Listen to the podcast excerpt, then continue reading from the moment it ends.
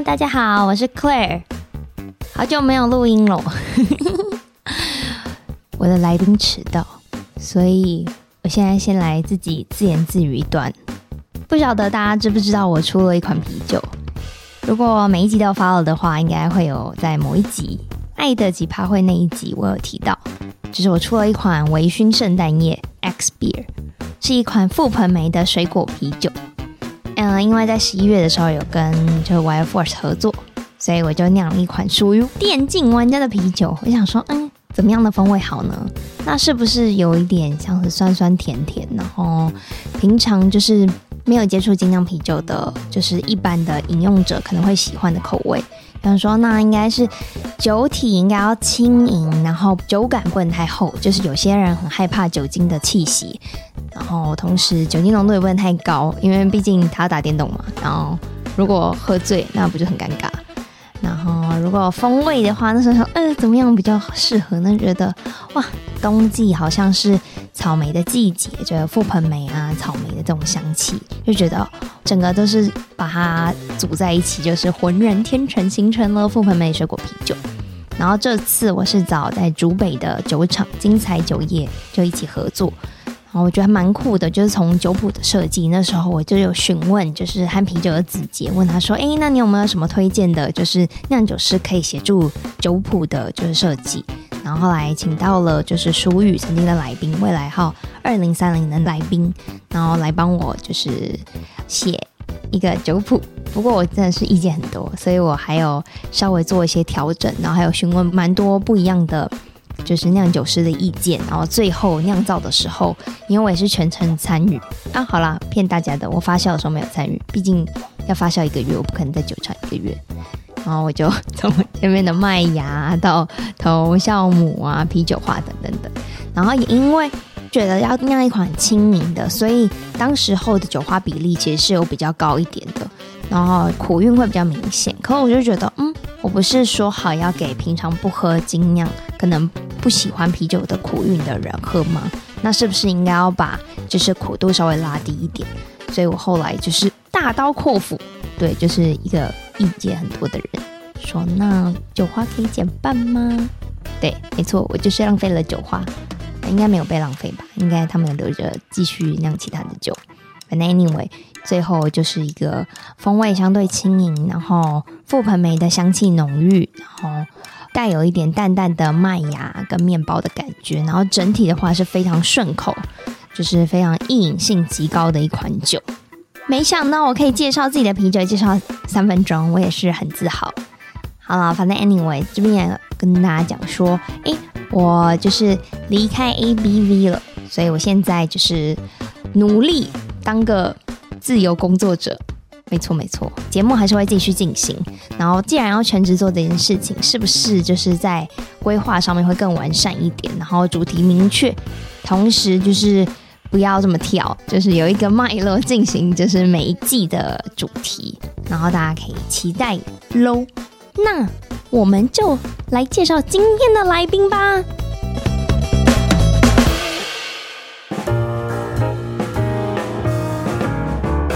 耐人寻味的经典英式黑啤，热情奔放、花果香气十足的美式系列，还是喜欢清爽宜人的德式小麦，或是钟爱厚实浓烈的比利时啤酒？欢迎收听《深饮啤酒》，陪你探索来自世界的精酿啤酒，让我们一起从微醺中学习吧！Cheers！Cheers！Hello，大家好，欢迎收听深饮啤酒，我是节目主持人 Claire。我们终于请到了台北 Thai Park 的主理人 Mike。嗨，嗨，我是 Mike，我是有人叫 Thai Park 啊，但我都叫台棒，台棒的创办人。哦，oh, 我每次都直接打台北，我都觉得很怪。就是我要说，哎、欸，我们去台北哦，就 就是一个当初也没有想到，当时觉得哎、欸，这蛮有创意的，会。发现没有这么好搜寻跟传递，哦，哇，这是一个 bug，不太好传递。嗯，对，因为名字太不好理解了。懂，就是不好理解，直接联想它是一家调酒吧。呃，应该是说 T A I P A K，它这个拼音呢是台北的台语，教育部颁布的一种拼音，它、哦、是教小朋友母语的时候比较方便。那教母语的时候有音调嘛？它没有写音调，我们把音调拿掉，所以就变 T A I P A K。OK，我突然想到，你其实是我第一个访的调酒吧的老板哎、欸，真的假的？对，我从以前都是啤酒精酿 bar 餐厅啊，以前就是 A B V 是餐厅，好像都从来没有就是真的是 for cocktail bar。恭喜你成为第一个。嗯，那为什么会为 为什么会想要仿 cocktail bar？因为其实就是我已经不在就是 A B V 了，那、啊、真假的？所以不知道哎、欸，你不知道？我不知道，你现在知道了。反正 anyway，就是节目，我就是可能会在主题上面会做一些调动，哦，所以可能就不会只 focus 在啤酒。可能是年纪到了，或是老了，呃，你开始爱的酒就是开始种类变多了，酒精浓度变高了。哦，酒精浓度变高是一点，因为舌头也快坏了。而且我觉得体重可能没有办法再负荷这么多热量，呃。可是没办法，你自己现在也是出了产品。对，还是要支持一下，是不是？好，那我们先回过头讲一下你的点。想问一下，哎，你是什么时候开始？二零一呃，不是二零二一的七月开幕吗？那个算开幕，就正式打开门营业了。但是当时是三级的时间，所以变成说我一打开，哎，有位置也不能坐。对，对对，就是那时候通过一个。是条款嘛？啊，是不是可以做一些外带的东西？就临时的条款。懂懂懂哦，所以你那时候有顺势出了就是调酒包吗？嗯，要来店取啊，因为那时候你基于法规的关系，就是来店取。嗯，顺势也不是顺势，不得不吧。而且我好像见你频繁到我已经觉得我们好像认识了很久，没想到是二一年的事。哎、欸，超多人都觉得说，哎、欸，你酒吧是不是开很久啊？对啊。我说没有啊，就去年七月啊，还是我老了许多？哎、欸，我是不知道。对，你是胖了许多，是真的。我胖了许多吗？对，我刚开始的时候是真的蛮瘦的。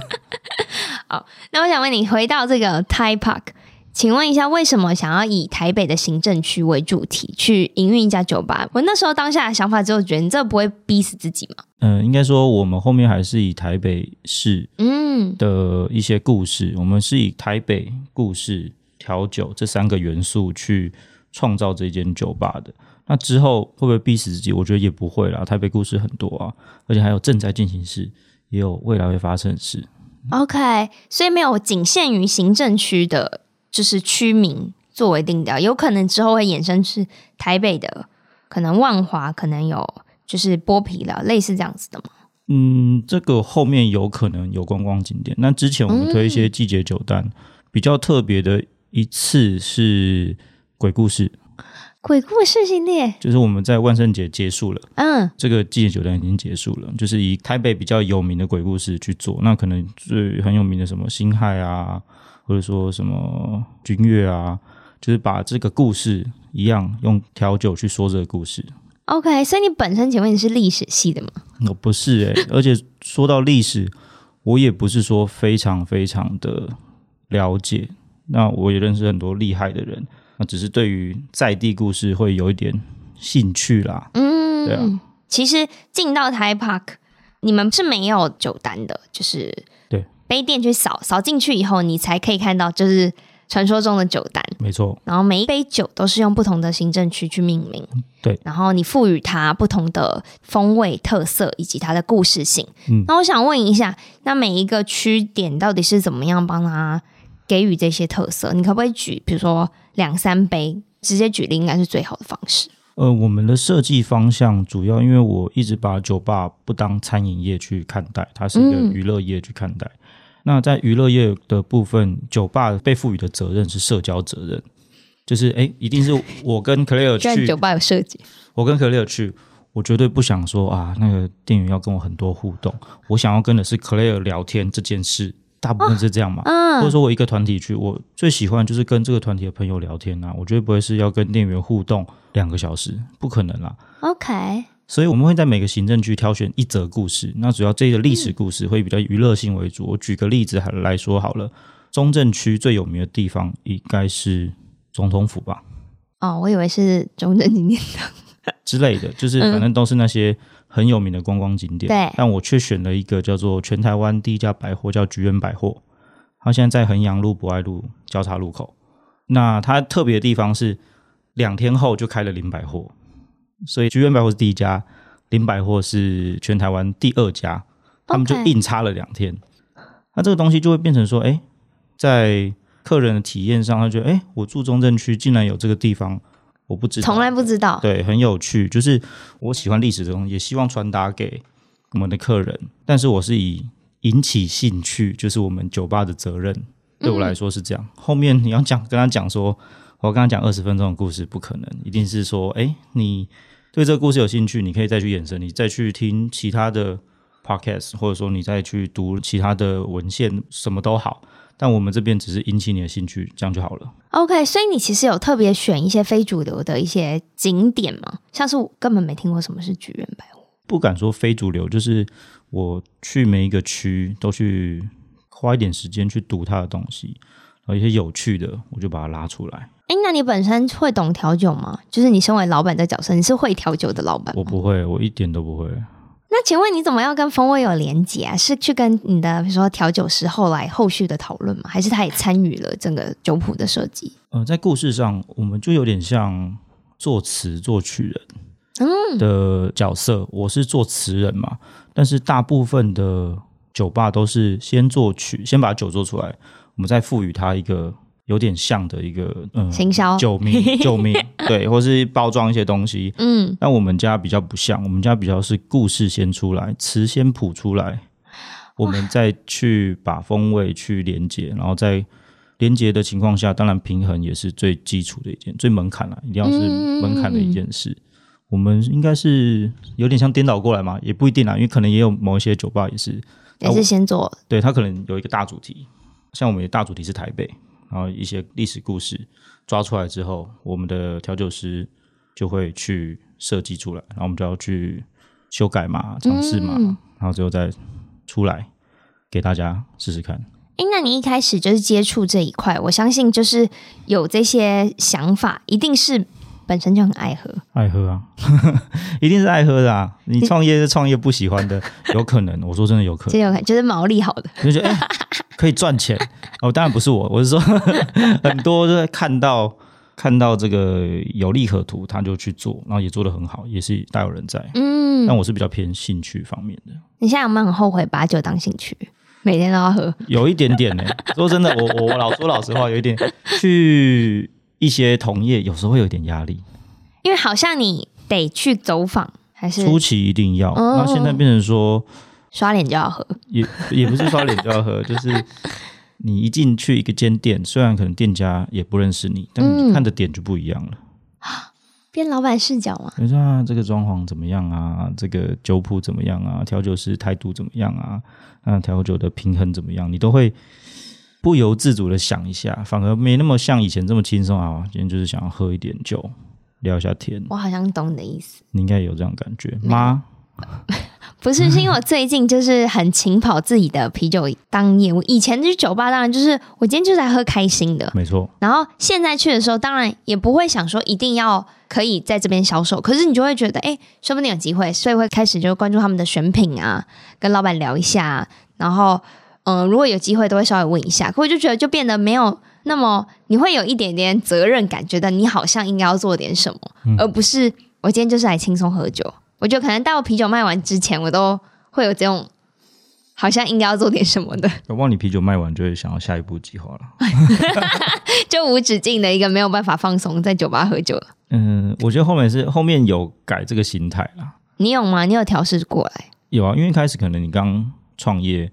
不太习惯，就觉得啊，好像战战兢兢，嗯，就是，而且我觉得你是个认真的人，对，你可能表现出来是很轻松、很开放的，但是其实你是很拘谨、有规划过的。那现在反而就是说啊，没关系啊，反正他也不认识我，或者说他虽然认识我，但是我知道自己的酒品是怎么样，那我也没在怕，我就是喝自己的。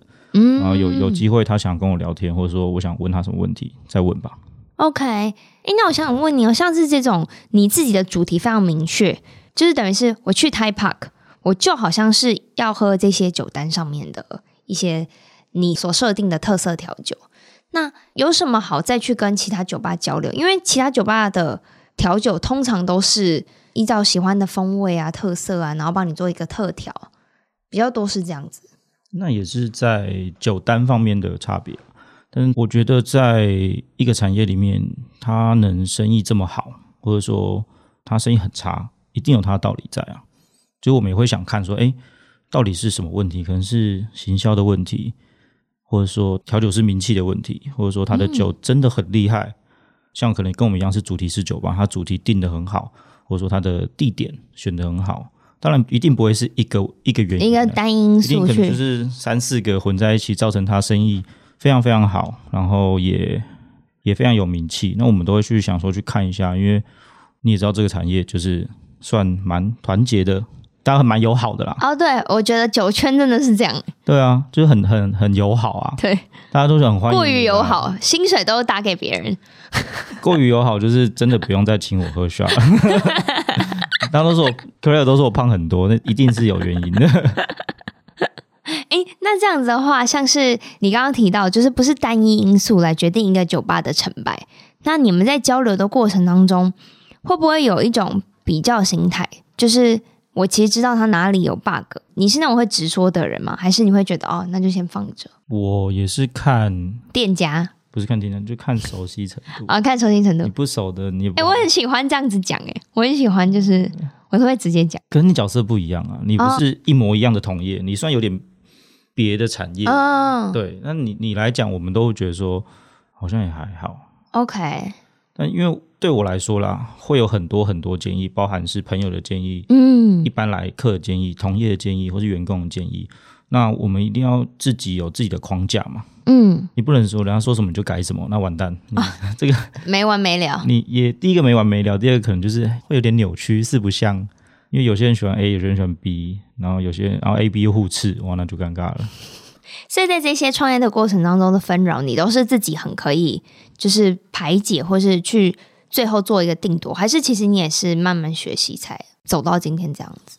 一定是我走到今天这样，走到今天没有没有到很好，今天没有很好啊！我看你声音很兴隆，对，就还还可以。就是走到今天，一定是学很多东西，因为第一次嘛，你第一次做这件事，一定有很多前辈们，嗯，去告诉你该怎么做，但是他不知道你的所有的条件，就是包含你的经济因素啊，嗯，包含你创业时间点啊，包含你的员工的薪水啊，可能房租，他。不了解所有的状况，他只是把他觉得还不错的东西分享给你，那你就自己消化嘛。消化之后，用你的方式展现出来，或者说你觉得哎，这个可能不适合我，那就先放着，搞不好以后用得到。OK，对，对我来说应该是这样。嗯，像是我现在创业这件事情，我就觉得就是这路上有很多意见，我就会有一点什么都想要拿，我就是现在搞得自己很忙。那 如果不互斥是还好，但就只是会比较忙。但是如果互斥的话，那就比较纠结了。哦，互斥像是有人说，比如说他说，我觉得你这一杯很难喝，这样子算是互斥吗？就是我觉得你这一杯很难喝，可是这个人觉得很好喝，那到底要不要调整这杯的酒谱？对我来说，我是蛮觉得说专业就交给专业啦，所以变成说有人跟我反映这一杯，哎，可能太苦了。太酸了，我就会跟调酒师确认嘛，你觉得怎么样？有没有其他客人这样讲？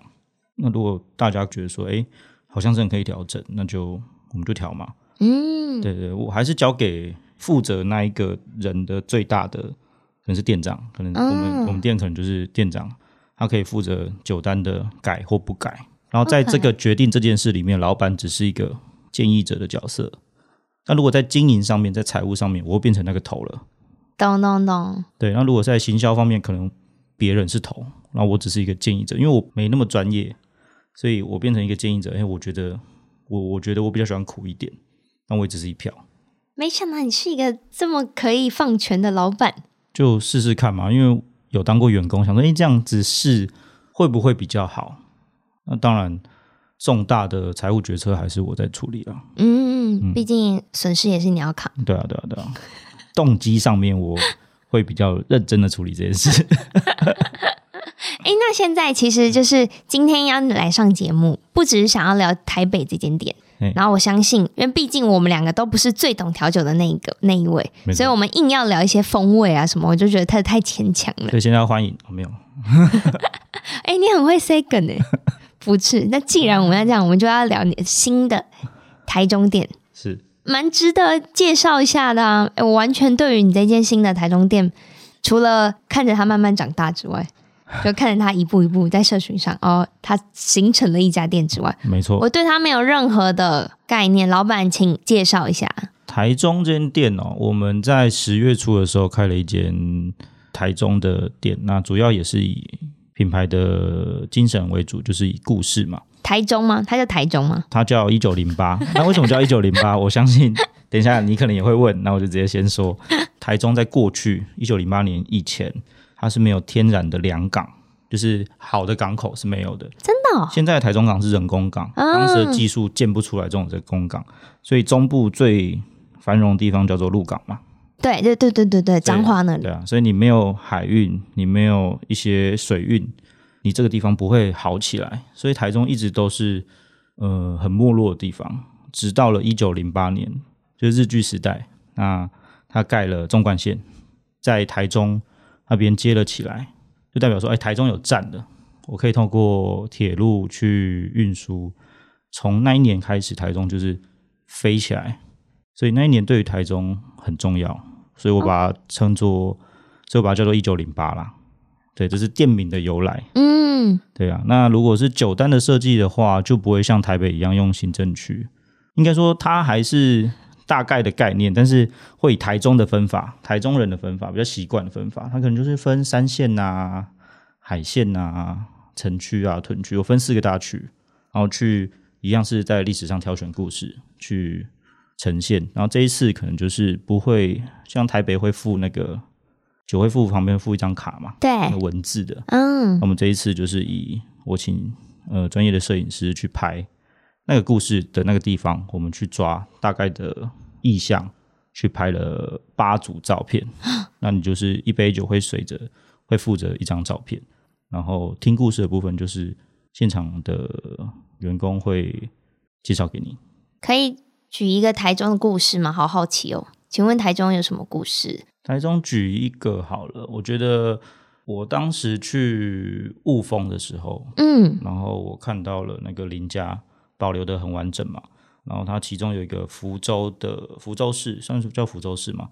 它那个剧台，它是表演演戏的地方啦。OK，它是一个很对我来说是一个很富丽，算那时候应该很富丽堂皇的一个，也保存的很完整，因为它有整修过。那我就用那个地方叫大华亭，我就用大华亭做一则故事。那这个场景呢，它是蔡依林跟安室奈美惠，你知道有一首歌吗？嗯，他就是在那边拍的。嗯，对啊。那我觉得故事的部分，我这边就不不透露，不透露。老板忘记了，老板，我我打开手机就知道了。我这边是录 podcast，我可以打开手机啊。对对对对，所以我还是希望带大家在台中的听众有机会可以过去，在金城商圈那边。好了，我让你就是打个广告，请问确切地址在？确切地址在金明二街五十七号。OK，然后每天都要营业？周二没有，周二休息一下。营业？请问一下，台中的饮酒生态跟台北像吗？我真的很好奇，就是这真的不是？如果饮酒生态这么大一个议题的话，我不知道。OK，但你饮调酒生态的话，就是调酒吧的生态，我觉得有一点蛮不一样的。我我看到的，哎，你本人是台北人还是台中人？我是花莲人哦，就是 是一个东部来的孩子，对，出社会都在台北了。OK，对啊，东部来的孩子，看有没有机会回花莲开咯。哇，这个好，先不离题，先讲台中。这是我看到的，也不代表全部人。那我觉得台中的客人很热情，他的热情就是说，呃，假设因为我很喜欢坐吧台，我相信我不知道你喜不喜欢，我很喜欢，对，很喜欢坐吧台。嗯，那台北的通常。只有在你隔壁的不同组的客人会跟你聊天，对对对，最多嘛。嗯，台中比较不一样，台中就是跨两桌，他也会走过来跟你聊天，他也不一定要搭讪你哦，他就是来跟你聊天，好酷哦。他就是哎，可能他也是男生，他也不是说他可能要就是要异性的搭讪，也不是，或者说他想要跟你有进一步的关系，也没有，他就走过来跟你喝喝酒聊聊天，然后他就他可能聊到一个阶段，他就走回去了，就他就只是要在当场有人跟他聊天，而且他也不是一个人来。啊，这么酷，就是我有看到，当然不会像我讲的差这么多了，嗯、但是有这种情况发生，台北不太会吧？我想一下，我只有可能跟我旁边桌的人聊天，可能搭几句话，或是稍微有共同聊到什么。可是你要我走过去跟，除非他是一个名人，你只是想去跟他打，当然当然，但是我们不是啊，我们就是在那家店就一般的客，一般的。那这样真的很热情，欸，很热情啊！而且我已经自诩自己是一个很热情的人，结果我可能也没有做的很这样。那台中人真的很热情，对啊，他就是他们也不算他们嘛，就是台中的客人。我觉得最不一样的点就是这个。那在风味上呢？调酒上有就是风味差异。比如说，我只知道台南人很嗜甜，那台中人有没有什么？比如说一定要够浓烈，还是大家在喝酒的时候，你有没有观察到什么？我不知道这是不是真的。我在台中的员工有跟我说，台中人喝比较酸，但我不确定是不是真的，因为我相对我没有站在吧台吧台里面嘛。哦，这是一个不可靠的。或在下面，大家站起来也是可以。台中人是酸，我没有听过这个。但我听过台南的 shot 特别大杯。哦，这倒是，这是真的，这是真的。他的那个 shot 杯是我很难形容，就是我们的都，它都是这样子，也是 shot 杯的形状。嗯、呃，我以前我在台北去认识的店，然后他知道，哎，我是哪里的店的老板嘛，嗯，然后很热情，就给我很大杯。哦，我觉得那 OK。有一次我去台南。然后去了一家店，他也不知道我是谁，我就坐在那边，然后说我要走了，我要结账。他说：“哎，那就来喝杯 shot 吧。”他给我六十 CC 耶，我说：“这正常吗？”他说：“他就一脸就是，嗯，不就是这样吗？” 还是南部酒水比较划算？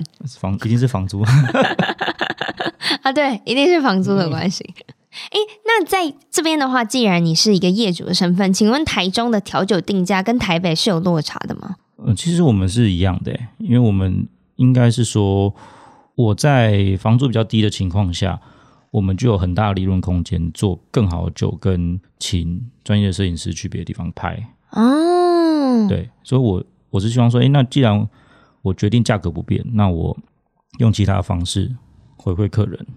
让他们体验到可能比较不一样的调酒吧。那其实可以这么说，去台中 CP 值比较高。看每一个店家不，不听你的店家的话，就你的一九零八就很像。呃，会以不同形态去做了。对，可是我我想想，我只是玩笑的说，毕竟你在舟车劳顿去一趟台中，对啊，就为了一家酒吧，那就来吧。如果真的跟我说台北来的，你就可以多喝两杯啦，我请你多喝两杯吗？哇，他已经寄出了，Mike 就默默的寄出了一个，就是优惠，对啊，要要要要那个出示把这一集听完的人的画面。哦是吗？对，有有专业，有专业。嗯，不能只能打开，你要有听完的话。听完，有种，然后就是那个轴线就拉到。有种你可以按到最后面，那 你也算有心。好，那现在聊完这两家店，我最后其实蛮好奇的是，请问一下，你这样子就是展店啊、开店，是你本来的人生的进程计划吗？还是没有？这就是一个突发奇想，然后我们顺势走到今天。呃，应该说，我就是在当员工的时期创业，应该是我人生本来就要的规划。